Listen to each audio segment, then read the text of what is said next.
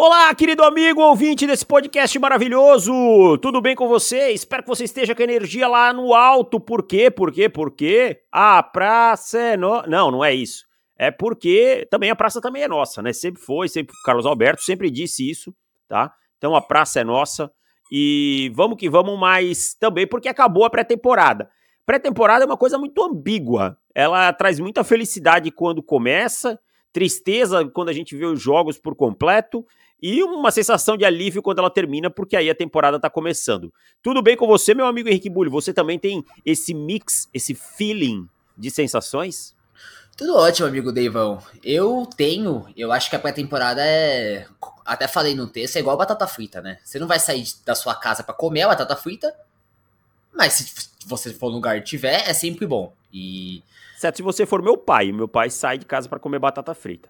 Cara, mas é que batata frita é, é 100% acompanhamento. Um, eu não consigo pai, imaginar não. sair de casa para comer batata frita, sabe? Se for comer um lanche e ter batata, é bom. O meu pai é uma pessoa que comeria, acho que, batata frita todos os dias. Eu gosto, que ele mas... gosta. O meu pai é estranho, cara. Ele não gosta de, muito de pizza. Tipo assim, ele come, mas ele não gosta muito de pizza, sabe?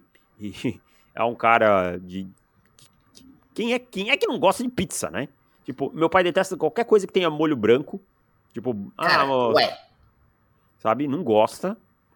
E é meio estranho e adora batata frita, cara. Batata frita, seja batata chips, batata, sabe? Acho que ele comeria todo todo santo dia. E arroz, é. o cara que comeria arroz todo dia também. Nunca vi isso aí. Eu gosto muito da batata frita quando a assim, na, na forma tradicional da batata frita. Acho que batata chips nunca me pegou muito. Mas eu também nunca fui muito fã, sabe do quê? Daqui, de qualquer outra coisa frita. Nunca fui muito fã de mandioca frita. Nunca ah, fui muito gosto. fã de polenta frita. Eu gosto, cara. Eu gosto. Sim, Como... Nunca me desceu tão bem, cara. Como bastante polenta frita, acho uma delícia. Mas feitas nossas considerações culinárias, né, Henrique Bulli? Um dia faremos aqui um ranking, inclusive, de aperitivos. Aliás, você que gosta de uma groselha bem feita, fique ligado até o final desse podcast, que vai ter uma groselha que envolve é, futebol americano, culinária e algumas coisas mais. Mas também para você que não curte, eu vou avisar, vou dizer assim nessa hora: olha, acabou a parte de futebol americano de verdade, tá? Então é isso, vamos que vamos.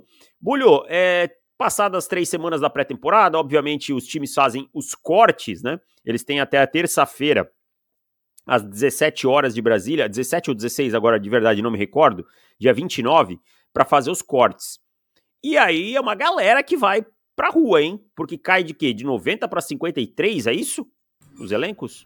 Exato. Boa parte dos times já está dispensando vários jogadores, mas até amanhã é quando quando a onça bebe água, né, cara? São vários nomes que saem, inclusive vários nomes conhecidos que perdem suas vagas nos times.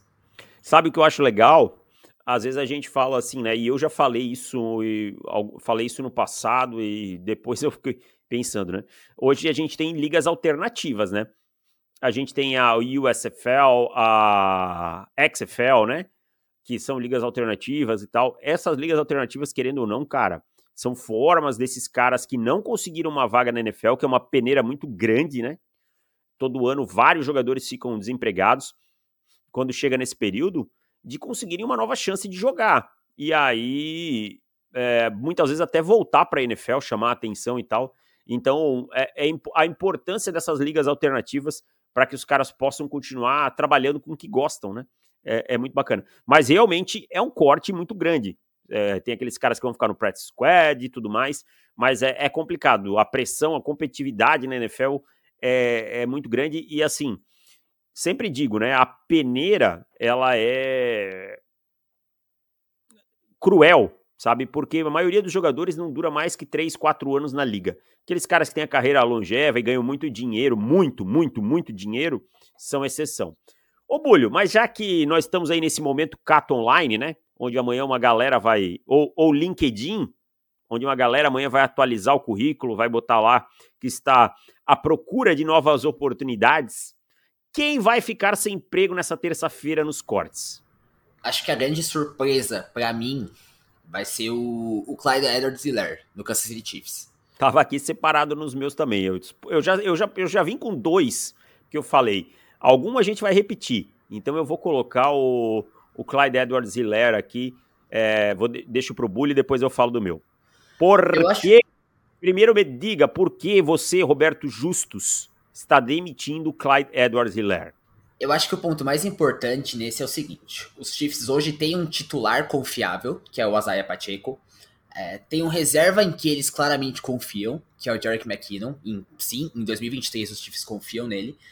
E acho que por toda a expectativa, por problemas que ele teve nesses últimos três anos, que foi escolha de primeira rodada, claramente é uma pique que não vingou em Kansas City.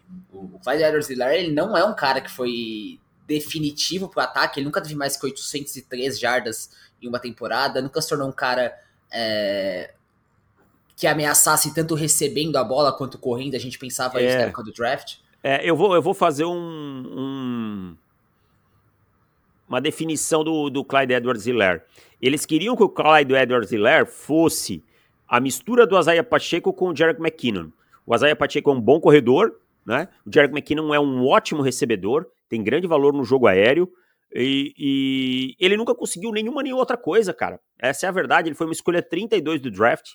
Eu até nem critiquei porque eu falei: olha, o que eu critico é que tinham running backs melhores. Mas ele é um encaixe dentro do sistema, tudo mais. Na 32, você pegar um running back num time como os Chiefs eram naquela época, eu não achava problemático. Mas a verdade é que ele nunca conseguiu ser nada. Nada. Nada de relevante que que qualquer running back de late rounds não faria. E tá aí o, o Isaiah Pacheco para provar, né? Sim, e, e, eu acho que a própria manutenção do McKinnon no, no elenco, ele ter reassinado lá em maio, pô, praticamente sacramentou isso. Porque, como você falou, é, é um, um, cara que os, o, os Chiefs esperavam que ele pudesse fazer tudo. Se você tem um cara mais barato, que corre melhor, você tem um cara mais barato, que recebe melhor, é, não tem motivo de você ficar preso ao cara só porque ele foi uma escolha de primeira rodada. E, e, e, e vamos lá, né? Os Chiefs não estão assim numa situação de folha financeira que, que tá uma maravilha, né? O time ainda tem a negociação do Chris, do Chris Jones, é, que não, não, não saiu do lugar. Os Chiefs têm contratos para renovar nos próximos anos. Então, qualquer coisa que você vai limpando da folha ajuda, né? Não vai renovar com o cara pro ano que vem mesmo vamos lá, talvez ele, ele vá pro, não seja cortado. Alguém encontre algum parceiro de troca. Sendo bem honesto, qualquer sexta rodada hoje no, no Hilaire, eu aceitaria. Tranquilamente. Até porque eu, eu acho até que, que sexta rodada seria muito porque qualquer time ofereceria. Porque você pega o, o Isaiah Pacheco, foi um cara de sétima rodada. É, tem vários running backs que, que são muito produtivos já de repente, já no seu primeiro ou no segundo ano, que impressionam sendo não draftados. Escolhas de sexta, sétima rodada.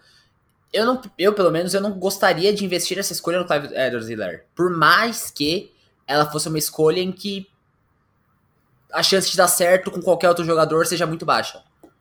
É, e eu tô tentando olhar aqui para ver se eu consigo achar alguma relação para onde o Hiller poderia ir, né? O Eric Bieniemy, que era seu coordenador ofensivo, tá lá em Washington, mas eu acho que Washington tem um backfield já estabelecido. O Mike Kafka tá no, nos Giants, mas os Giants acabaram de draftar também um running back, o Eric Gray, né? E o, o, Dylan, McCall, o, o Dylan McLeod tá, foi, voltou pro college football, né? Então não teria muito, que era o running backs coach, não teria muito, muita valia aí pro, pro Hiller. Mas eu vou trazer outro jogador, cara, e esse aqui que eu acho que vai passar no, no LinkedIn para atualizar. É um cara que me decepcionou porque eu gostava muito na época do draft, tá?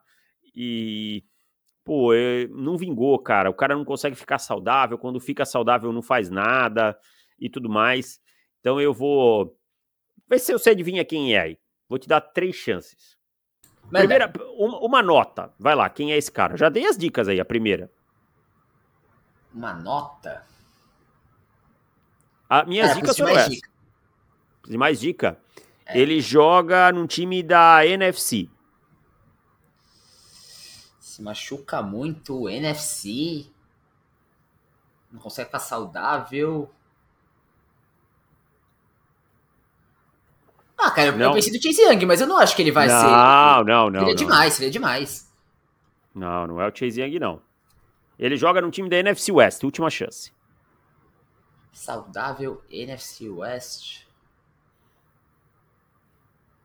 Não adivinhou? Cara, passo, passo. Javon Kinlaw. Javon Kinlaw, escolha de primeira rodada do do São Francisco 49ers no draft de 2020, né?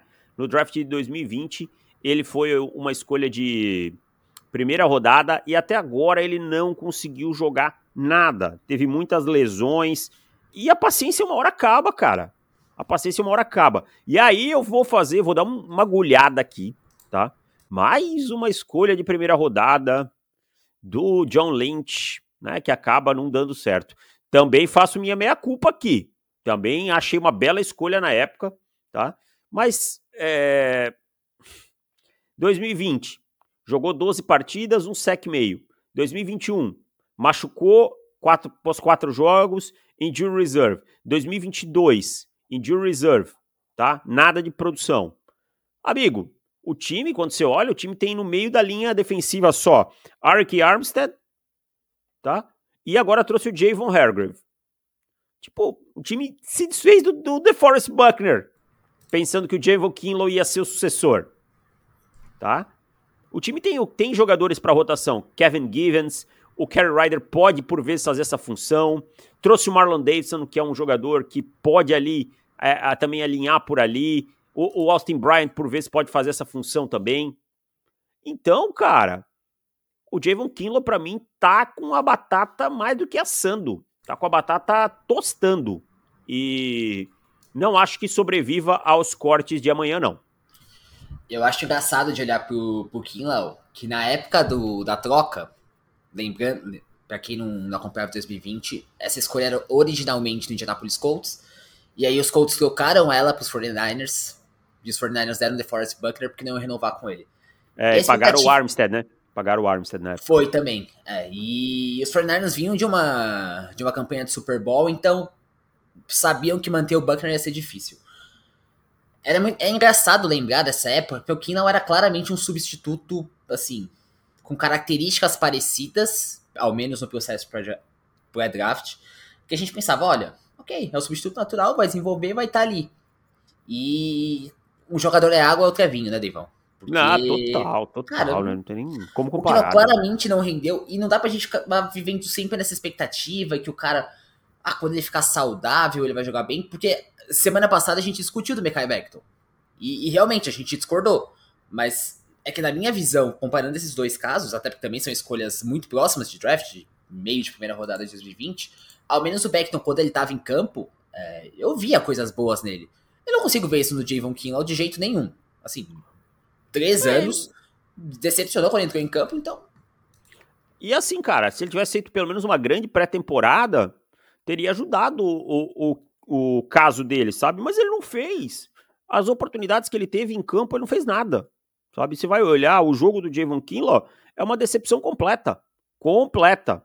Então, não tem muito o que falar aqui é engolir o choro, aceitar o corte. Obviamente a questão da saúde ajudou e prejudicou, né? No caso, não conseguiu fazer nada. Mas o Javon Kinlaw teve nesse, nessa pré-temporada 36 snaps. Ele não tem nenhuma estatística. Nenhuma. Ele não tem um tackle. Tá? Ele não tem um tackle. Ele não é, tem um hurry. Não tem nada que justifica, né? Nada, cara. Nada. Você é uma... Sabe, você tá jogando pelo seu emprego. Desculpa, mas o... a água tá batendo no seu bumbum, cara. Não tem outra palavra para usar aqui. Então, lá vai os 49ers. Os 49ers não quiseram pagar naquela época o DeForest Buckner, o que era entendível, né? Não vamos ser engenheiro de obra pronta aqui dizer que é, a gente não aprovou, que achava que era errado, e, e draftaram o Kinlaw, e agora se viram obrigado a pagar o Hargrave. Essa é a verdade, tá? Tamanho o, fracasso que foi o, o, o Javon Kinlaw, escolha número 14 do draft de 2020. Você Henrique... tinha colocado o Clyde Edwards-Helaire e o Javon Kinlaw. Isso, isso mesmo. Eu só vou jogar o último nome aqui, que eu também coloquei dois, e só pra gente discutir bem rapidinho sobre ele. Shaquille Griffin no Houston Texans. Eu acho que os Texans, eles. Não é um time. Olha, eu, eu pensei até no Shaquille Barrett, para te falar a verdade. Sabe? Cuja produção caiu bastante. Mas o Shaquille Barrett, eu acho que eles não têm ainda confiança nas peças que estão ao redor para fazer esse corte. Houston Texans. É, eles têm o Derek Stingley, né? Que, que é, é, o futuro. Eles têm o Desmond King, que é um ótimo jogador. O Steven Nelson. É, pode ser que o Shaquille Griffin rode. Pode ser, eu não tinha parado pra pensar. Sabe? Não é o grupo mais profundo do mundo, né? Mas. Sabe como que eu, eu pensei nisso? Ontem eu tava vendo o jogo deles e aí eu vi o, o Cameron Densler. Intercep aquele... Quase interceptando uma bola no fim, ou interceptou, não lembro agora. Eu acho que ele. Eu não lembro dessa, dessa play que ele fez, é que eu lembro de ver uma outra jogada em que apareceu o nome dele, aí eu fui pesquisar, caramba, ele tá nos Texans e tal. E, e me surpreendeu esse grupo de cornerbacks, porque, tipo, ok, não é um grupo mais profundo. Mas eu não acho também que os Texans estão interessados em pagar o Shaquille Griffin para ele ser um reserva. Tipo, e ele também não deve estar afim disso. Ele sabe que algum outro time com mais dificuldade na posição, mesmo que ele não seja o jogador de alguns anos atrás, ele vai conseguir essa titularidade. Porque o Derek Stingley vai mandar na secundária, o Steven Nelson é um bom cornerback número 2, na minha opinião, e o Desmond King é o cara que vai ficar ali mais no slot. Então, eu acho que ele vai rodar sim. É, pode ser. E aí você tem, tem o, o, o Taver Thomas, o, o Eric, o Cameron Densler como peças de rotação, né? Pode ser que seja um nome aí para passar amanhã no RH também. Ou hoje ainda, né? Pode ser que quando a gente colocar esse podcast no ar, alguns caras já estejam rodando. Mas tem aqueles caras também que eles não vão rodar, que não vão ser demitidos, mas que achavam que ia jogar, que iam jogar, né? E nesse momento eles vão preferir uma cadeira gamer, né? Precisariam comprar uma cadeira gamer para sentar aí, já que o banco de reserva vai ser dolorido. Precisava de algo mais confortável. E aí, quem você separou como um cara que achou que ia jogar mas vai passar um longo tempo no banco. Eu separei alguns nomes aqui, cara. Vou eu separei dois também, mas eu tenho não. sangue nas mãos. Fala, fala um, fala um, fala um primeiro para não me ferrar aqui também. Sim, agora você, agora o Bulho acha que vai, eu vou ficar fazendo roteiro, ele sete nomes e aí eu tenho que ficar correndo atrás na hora. Fala um aí, pelo amor não, de só Deus. Um, Só um. É, eu tenho sangue nas mãos. Eu achei que ao menos a primeira semana da pré-temporada e baseado na carreira do college, eu achei que em algum momento, se a temporada do Los Angeles Rams não estivesse boa, o Stetson Bennett podia entrar. Ah, não, Bulho! Ah, não acredito nisso. Eu vou fechar esse podcast e vou pra casa. Eu, eu caio no golpe. Tô indo pra casa. Alô? Alô? Ah, da onde é? Isso, tá bom. Eu vou aí buscar. Eu tô desligando aqui, tá bom, gente? Stetson Bennett, Bulho.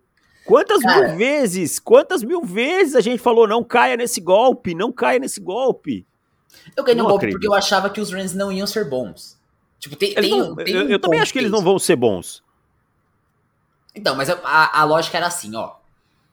Ok, o time tá mal, não tá brigando por nada.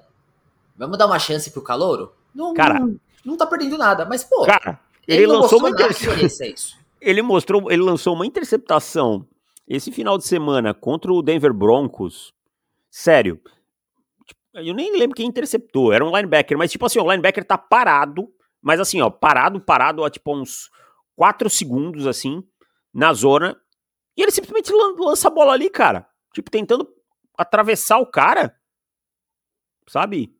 Então, hum, cara, o Stetson Bennett, tipo, eu, eu adoro a história do Stetson Bennett. Ah, e, e, eu vou falar, ser bem honesto, eu gostaria de ter o Stetson Bennett no vestiário, como um backup, um cara ali trabalhando e tal, porque ele é um exemplo de cara que trabalhou muito duro, mas ele não tem bola para ser um titular na NFL, cara. Ele não, não tem, tem bola. mesmo. E se lesão do Stafford ou não, temporada dos Rams afundando ou não, se ele entrar em campo, vai ser triste. Vai ser bem é. triste pro torcedor dos Rams. Quando você vê um jogo de pré-temporada do Stetson Bennett, fica claro que o jogo da NFL é muito rápido para ele, cara. Eu acho que é, é essa a realidade, assim. O processar dele é, acaba sendo tenebroso, sabe? É, essa interceptação mesmo, para mim, selou, assim. E não tem trabalho de pernas, não tem nada, né, assim, que resolva e tal. Foi bem pro college football. É, é a prova que são dois mundos diferentes, eu acho, né? Eu acho que é a prova cabal, assim. São dois mundos muito diferentes. Total, e aí você joga no, no college onde o nível dos seus companheiros de equipe ele é muito mais dominante em relação a toda a concorrência. Georgia tinha times fantásticos nos últimos dois, três anos, não à toa é atual bicampeão. Mas quando você chega na NFL e você não tem essa vantagem, você sabe que não é um, cara que vai jogar a bola para cima e o seu recebedor de primeira, de primeira rodada vai pegar a bola. Cara, aí é um cenário completamente diferente, né? É bem diferente, bem, bem, bem diferente. E eu vou trazer um outro nome que eu acho que vai passar bastante tempo com o bumbum sentado. E você discorde de mim se eu estiver errado, até porque é o time que você torce.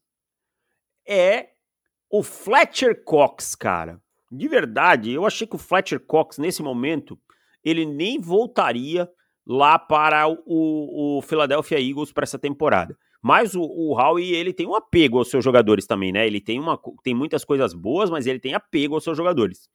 Numa rotação que você tem Jordan Davis indo para o segundo ano, um Jalen Carter, que era o melhor jogador do draft, o Milton Williams, que é um jogador que mostrou algumas coisas interessantes, né? E ainda você tem Marlon Tuipoluto, a chegada do Moro Jomo.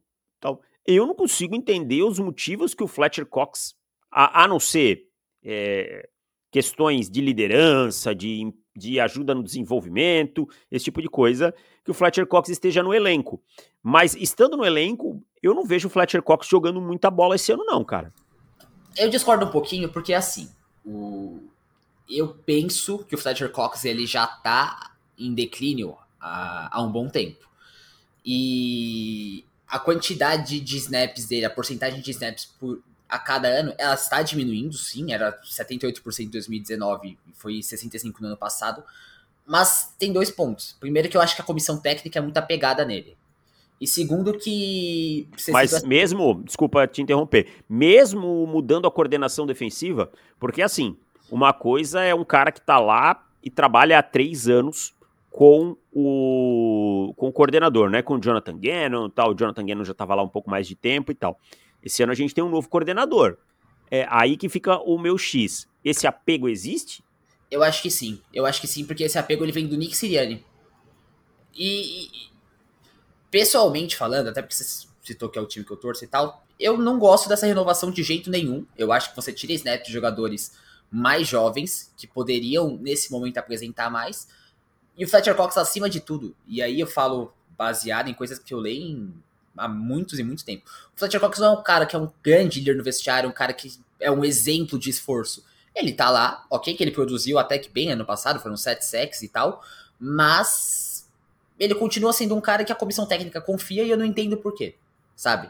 Então, eu não acho que ele vai perder uma grande quantidade de snaps esse ano, eu não acho que a chegada do Jalen Carter vá fazer com que ele vire um jogador de pura rotação. Para mim, ele continua sendo titular. Eu discordo um pouquinho.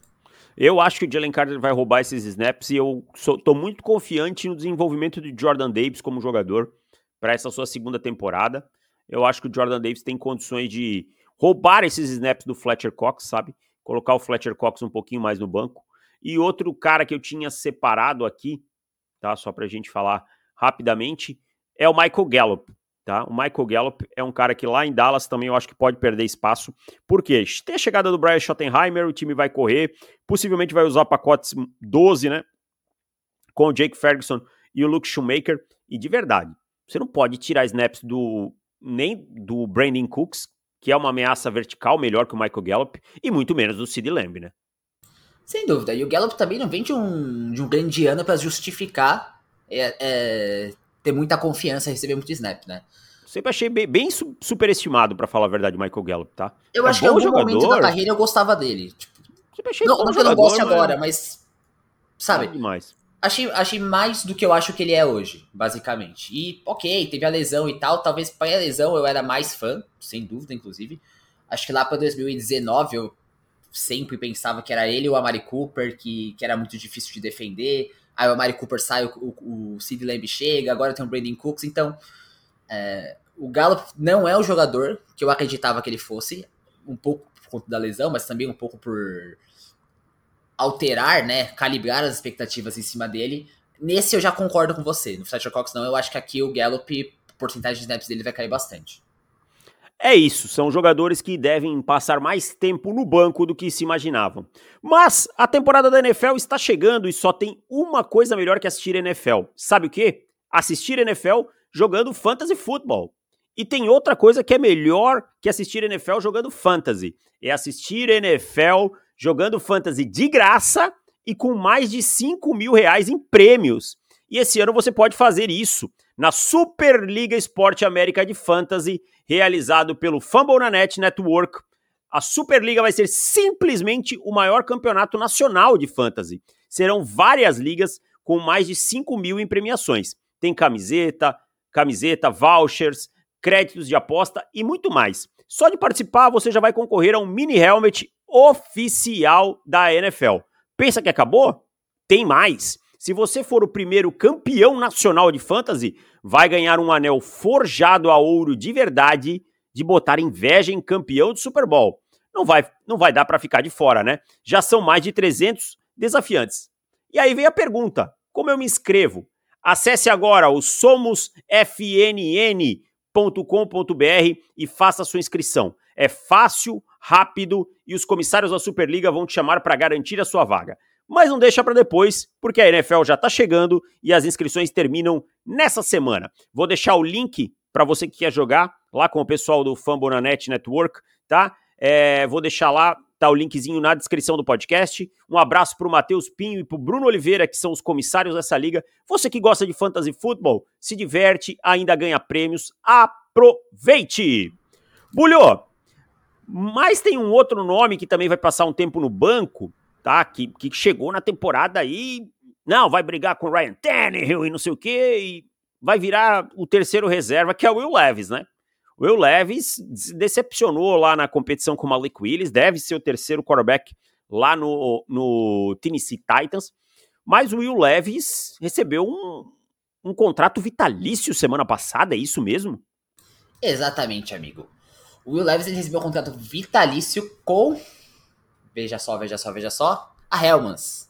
Acho que as pessoas devem lembrar que o Will Levis, ele, alguns meses atrás, surgiu a, a notícia de que ele consumia café com maionese. Que é a maior atrocidade culinária que eu já vi. Tá? Pô, cara, você já claro. pensou? Já pensou o Augusto mandando aquele café McVeigh maravilhoso pra gente, assim? E a gente tacando e... maionese nele. Tacando maionese, tacando aquela coisa gordurosa nele. É, é, uma atrocidade, cara.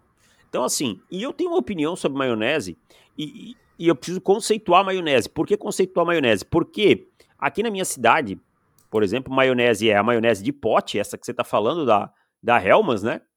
É, e também a maionese é, é aquela com batata feita no domingo, tá? No Rio Grande do Sul, por exemplo, eu sei que o pessoal chama de salada de batata, que eu acho mais certo que maionese, que aí é batido com ovo e tal, né? É, eu acho mais certo que maionese, mas aqui na minha região, e eu acho que em outros lugares do Brasil também se fala maionese dessa salada de batata. Mas eu tô falando aqui da da maionese de pote. Eu acho maionese dessa de pote um alimento extremamente superestimado, cara. Geralmente é colocado em comida ruim. Pode notar. Ah, não sei o que, coloca maionese. Ah, um lanche meia boca, coloca maionese. Aquela pizza seca, aquelas de caixinha, coloca maionese. Sabe?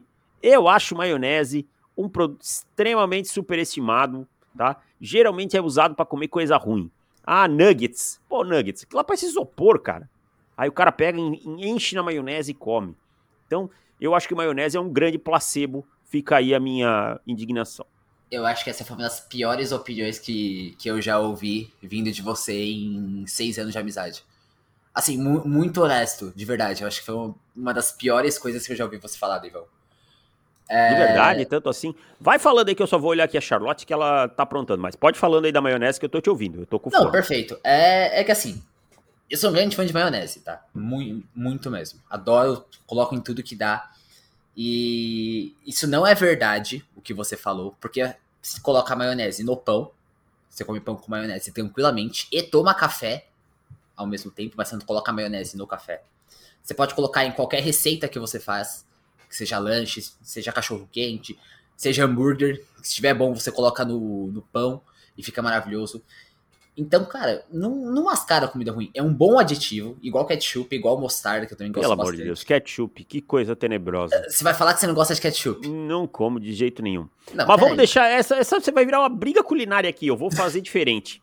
Deixe nos comentários, maionese, a de pote, é bom ou é super é superestimado ou é realmente muito bom, tá? Porque senão daqui a pouco a gente vai estender demais essa discussão. Eu vou até São Bernardo te enfiar um pote de maionese na cabeça. Bulhô, todo ano tem aquele cara que aparece do nada, né? Aquele reserva que faz jogadas espetaculares, tipo o Dinei nas finais do Brasileiro de 1998, assim, entrava, decidia, nunca virava titular, mas continuava decidindo. Quem será o Dinei em 1998 dessa temporada? O cara que essa temporada vai chegar do nada e dominar é o Drake Jackson. Drake Jackson do São Francisco 49ers. São Francisco 49ers, então os 49ers não precisam pagar o Nick Bolsa. Não, precisam pagar porque o Nick Bolsa não só foi o melhor jogador defensivo da temporada passada, como um jogador de elite. E ele estando em campo vai facilitar demais a produção do Drake Jackson. Mas, Devon, você sabe, acho que eu falo bastante em, todos os lugares, porque eu sou muito fã do treinador de linha defensiva do San Francisco 49ers, o Chris Kouchurek. E, e, cara, esse cara pega qualquer coisa. Se ele, se ele pegar eu, franzino, com 1,60m, e ele me ensinar a jogar na linha defensiva, é capaz de conseguir dois sacks. Tamanha a mágica dele na linha defensiva. E eu acho que o Drake Jackson no ano passado, ele mostrou bons flashes, é um jogador que já veio bem do draft, eu gostava dele no processo. E esse ano eu acho que pode ser o grande salto dele, acho que ele pode pegar ainda mais snaps na rotação. Claro, o grande foco, a grande super estrela da linha defensiva vai ser o Nick Bosa, mas o Drake Jackson para mim é um cara que esse ano ele vai surpreender bastante gente. Estou muito ansioso por uma linha defensiva com os Eds, num lado Henrique Bulho, no outro Jackson Mahomes, treinados pelo treinador do São Francisco 49ers, ver quantos sacks eles vão conseguir no meio da linha do Ducamargo e quem mais que pode ser tá, tá no shape assim. Depois a gente pensa mais um jogador para jogar no meio. Vamos ver se esse cara é bom mesmo, se ele faz milagre. Mas eu gosto, Drake Jackson, acho que é, é um jogador interessante, um jogador que produz, é, tem, tem boa chance. Mas eu vou com Dalvin Cook. Dalvin Cook, sabe por quê? Dalvin Cook, ele não tem mais o arranque, a explosão, esse tipo de coisa. Mas o Dalvin Cook tem uma coisa que nesse Jets é o suficiente: visão, sabe? Visão boa visão, boa capacidade ainda de correr baixinho. Dentro da red zone, eu acho que vai ser uma boa arma. É, trabalhando nesses screens, esses passes rápidos. A gente sabe que o, o, Dalvin Cook é um jogador inteligente. Dessa leva de running backs que estava na free agency, para mim é o que mais tem gasolina no tanque. E eu acho que a adição do Dalvin Cook dentro dos Jets foi maravilhosa. Dentro do contexto todo dos Jets, foi maravilhoso o Dalvin Cook. Vamos passar aqui, deixa eu ver, me perdi. Ah, e, e também toda temporada a gente tem história sendo construída, né? História sendo construída, que é aquele momento em que acontece alguma coisa que vai ficar para a história. Que eu chamo de momento Pedro Bial no Muro de Berlim, né? Que, que é uma mágica que a gente nunca vai esquecer. E aí pode ser uma jogada, pode ser um recorde, pode ser algo é, inusitado e tal. Eu vou trazer o meu primeiro agora. Tá? O meu momento é, Pedro Bial no, no Muro de Berlim será a quebra do recorde de sexo numa temporada. E, e vou dizer mais: o, o recorde é de 22,5 sacks. Não será quebrado por meio sexo, será quebrado por um e meio por Micah Parsons, com 24 sacks nessa temporada. Você acredita ou você acha que eu estou exagerando? Eu acho que é um completo exagero, Deivão. Eu... Você é um canalha, você só veio hoje esse programa para me contrariar. Você tá sendo pago para me sabotar, eu acho. Exatamente, mas. Quem tá, quem tá ali Eu vou te mandar o um contrato de sabotagem depois que acabar a gravação. Quem Você vai entender é... que são valores justos. Quem é esse canalha que está lhe, sab... lhe pagando? Ou quem essa interessa canalha? calar Davis Chiodini? É. Chiodini, né? Eu, é. eu cometo esse erro às vezes, peço desculpa. Quem Cara, é... eu vou explicar para você uma coisinha aqui. Será Isabela? responsável por isso. Enfim, depois. Não, a Isabela negocia os contratos. Tá bom, depois descobriremos. Ó, mas assim, por que, que eu acho que é exagero? Se você olhar a rotação de linha defensiva dos Cowboys, não é um time em que falta Ed. E é claro, o Michael Parsons ele é melhor que qualquer um que tá lá. É melhor que o Lawrence, é melhor que o Dante Fowler. Eu acho que o Dorance Armstrong nem, nem 53 Talvez nem ele fique. vai pegar. É, eu, eu tô com esse palpite também porque é uma linha defensiva muito profunda. Eu, eu, Henrique, eu estou. Eu coloquei uma lógica na minha cabeça para a temporada do Parsons, que é o seguinte: é, como tem muita profundidade, eles podem rodar melhor, podem fazer mais essa rotação, sem perder tanta qualidade. E eu acho que os Cowboys eles vão tomar essa preocupação de não dar tanto espaço para o Parsons ir atrás dos quarterbacks adversários, porque eles querem, querem que ele seja saudável e não querem arriscar tanto quando chegar aos playoffs. Os Cowboys, claro, são um time que vão brigar pro Super Bowl.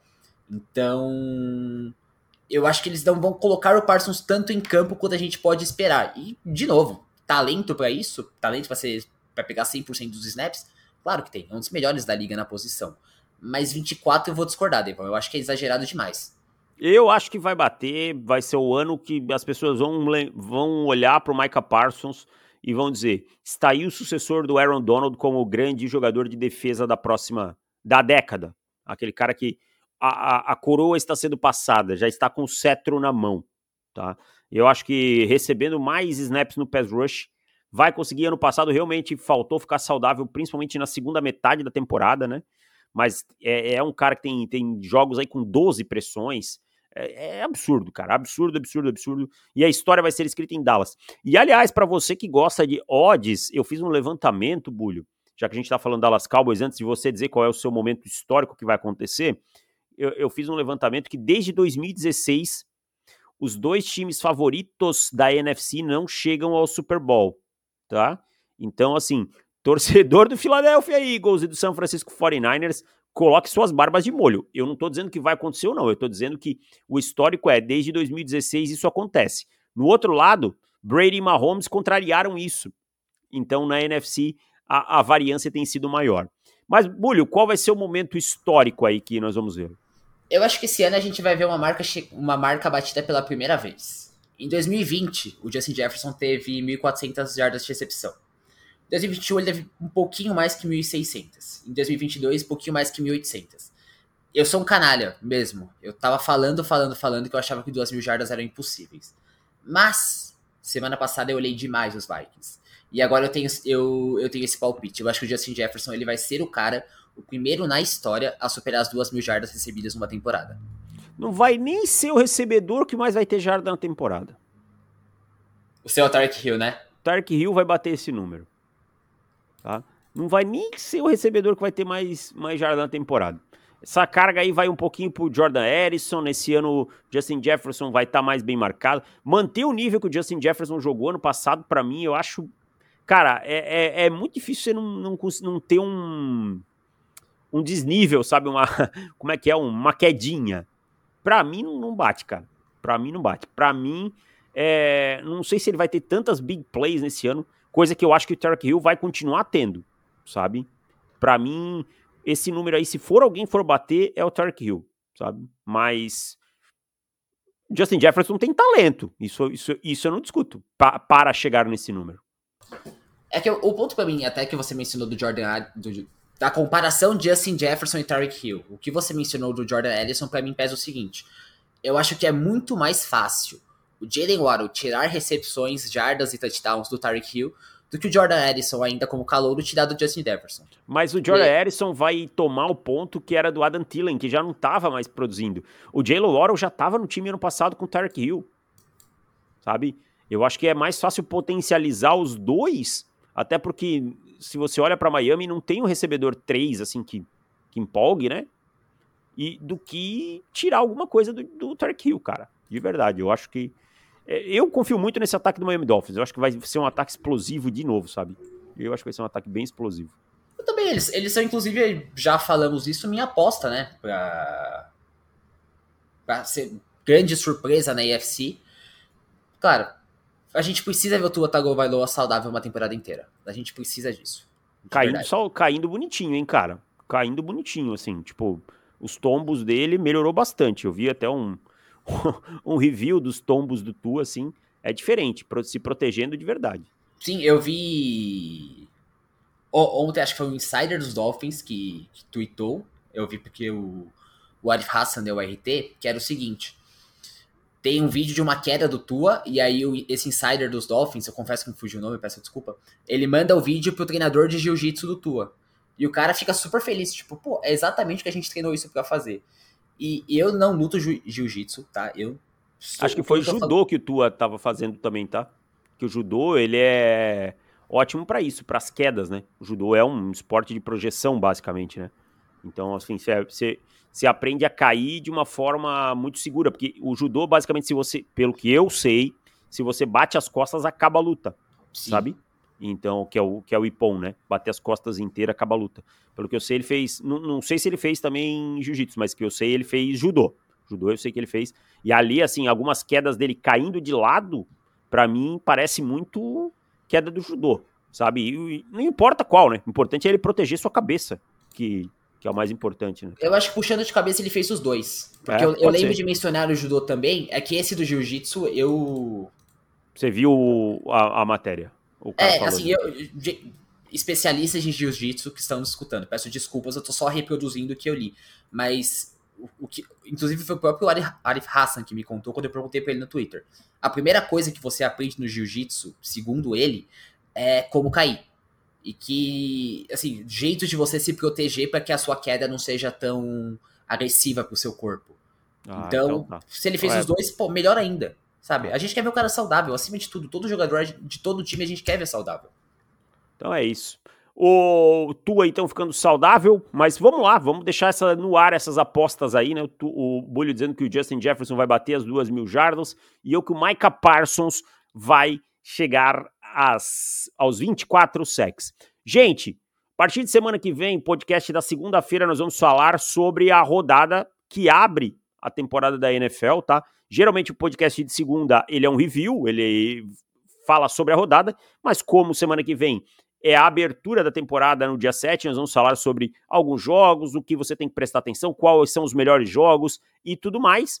E aí entra no ritmo depois toda segunda-feira o podcast comentando a rodada e dois podcasts exclusivos para assinantes, um respondendo perguntas e outro com um tema variado que você tem acesso em profutebol.com.br barra assinar o plano mensal 9,90, o plano anual 79,60, ou seja, 30% de desconto no plano anual, tá? E você ainda pode fazer em quatro vezes profutebol.com.br barra assinar.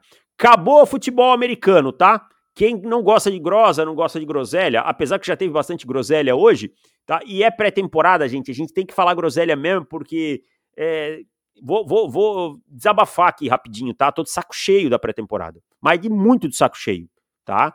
É, ela se estende pra gente, assim, bem desde o pós-draft até agora. Então, tô muito de saco cheio, quero que os jogos de verdade aconteçam, não aguento mais ficar projetando. Quero saber é, os caras jogando e fazendo certo ou não, e dando certo o que a gente achava ou não, tá? Então, é, desculpe se você achou que teve muito, muita, muita conversinha de outras coisas, mas tem que ter, porque senão ninguém aguenta. E agora acabou aqui. E aqui nós vamos começar uma eleição hoje, tá? Que é o quarterback que convidaríamos para um churrasco. E ele vai ser em formato playoffs, tá? Com todos os times, começando hoje com a NFC. Foi sorteado, eu sorteei, botei os nomes, um sorteador aleatório. E aí a gente vai até o final. Então hoje é as oitavas de final da AFC, da NFC, perdão, tá? Então o quarterback convidaríamos para um churrasco. Se você esteve até aqui conosco e só quer saber de futebol americano, meu muito obrigado. Voltamos na semana que vem, se não fique com a gente daqui em diante. Bulho, vamos começar. Primeira batalha, Matt Stafford e Gino Smith. Quem você convidaria? Cara, tranquilamente o Gino Smith. Porque não! pra mim é muito... Não! Cara, imagina você ouvir ao vivo a história dele levando um soco no vestiário. É, mas o Matt Stafford, olha a carinha de cervejeiro do Matt Stafford, sabe? O Matt Stafford, na parada lá do, dos Rams, bebeu bastante. Eu, eu, eu vou com o Matt Stafford. Eu vou com o Gene Smith porque, cara, ele. Ele é o cara que vai me fazer rir no churrasco. Não chegamos ao consenso, então precisamos daqui a pouco voltar a isso aqui. Desmond é. Reader ou Brock Purdy? Eu vou com o Brock Purdy. Purdy, facílimo, facílimo. Facílimo. Cara, para mim o Purdy vai chegar com a caixinha de som, pelo menos isso. Sim. Sabe? Cara de, daquele baixinho que agita na festa e tal. Vou com o Brock Purdy aqui. Então essa ficou tranquila. Justin Fields ou Baker Mayfield? Justin Fields. É o cara que mais conta a história e mentira na, em, em toda a NFC. Não, mas eu acho que o Baker Mayfield é um. É um cara que tem mais cara de quem faz um churrascão, hein? Mas o, meio, o Mayfield é o cara que vai sentar do lado e vai ficar no celular. Eu olho pra ele assim, meio, meio chato, sabe, na resenha do churrasco. Não, eu acho que não, cara. Acho que ele deve ser. Deve ser. O Baker tem só medo que ele beba e queira brigar. Isso ele tem aqueles caras que ficam meio nervosão. Vai querer, tá, plantar, então não... vai querer plantar a bandeira, vai querer plantar é. território. Não, não fechamos essa aqui. Sam Howell ou Derek Carr? Cara, essa eu vou com o Derek Carr. Porque o Derek Carr é o cara do bem. Que todo mundo Também. gosta. Também vou. Vou com o Derek Carr aqui, ele vai escolher uma carne e tal, vou com o Derek Carr. Jordan Love ou Jalen Hurts? Jordan Love. Eu nunca vi o Jalen Hurts dar um sorriso. Também, eu acho que o Jalen Hurts ele ia querer. Não, não, aqui essa carne é muito gordurosa. Não, amanhã eu tenho treino cedo tal. Lembre-se, é um churrasco, é para se divertir. Não é quem tem melhor ética de trabalho. Tá? Então vamos com o Jordan Love. Kyler Murray ou Daniel Jones? Hum, Daniel Jones. Daniel Jones, não sou. Acho que o Kyler Murray ia reclamar de tudo. Exatamente ah, por isso. É um cara meio chato, né? É, a carne tá dura. Ah, não, essa música aí não é legal. Então. Dak Prescott ou Kirk Cousins? Dak Prescott. Fácil também, fácil, né? Fácil, fácil. Eu já, já vejo ele com a toalha no, no ombro, sabe? Com a toalha no ombro ali, assando, ajudando na, na carne e tal. Iria fácil. E o Kirk Cousins não vai interagir com você se você não conhecer ele. Não, Talvez ele não. chegue e nem te cumprimente, vai sentar na mesa e vai ficar lá vai chegar com uma camisa listrada que a mulher dele vestiu ele e tal. Não, não, não, não vai rolar, cara. Não vai rolar, Kirk. Com todo, todo o respeito do mundo, não vai rolar. E por fim, o último, e depois nós temos que voltar ali nos que não conseguimos decidir: Jared Goff ou Bryce Young? Hum, é, essa foi a única que fiquei em dúvida. Eu vou com Jared Goff, cara. Também, Jared Goff, cara de surfista tal. É, acho que gosta de um, tomar uma breja tal. Acho que o Bryce Young é meio certinho. Não, não vai rolar. Então, temos classificados, ó. Brock Purdy, Derek Carr, Jordan Love, Daniel Jones, Dak Prescott e Jared Goff. Vou te deixar. Você quer escolher qual? Você quer escolher do Stafford Dino ou você prefere escolher do Fields Baker? Você escolhe um, eu escolho o outro. Eu vou ficar com o Fields Baker. Porque. Então. Eu vou dar. Cara, eu vou dar risada, tipo, do, do Justin Fields. Ele vai chegar e vai falar: Ó, eu sou eu um sou melhor. top 5. Pronto, eu vou rir. Então tá bom. então vou com o Matt Stafford. Tá, o Matt Stafford tem uma cara de, de, que gosta de uma rama, de tomar uma. Vou com o Matt Stafford. Então temos pra semana que vem já, ó. Pra semana que vem não, né? Porque semana que vem é da AFC. Os confrontos são Stafford e Purdy, Fields e Kerr, Love e Daniel Jones, Deck e Jared Goff. Voltamos na semana que vem, já falando de futebol americano, falando da rodada que vem por aí. Muito obrigado a todos vocês que ficaram nessa off-season com a gente. Foi dolorido, foi, foi, foi, dói, demora, mas chegou. Beleza? Tamo junto, gente. Valeu, um abraço e tchau.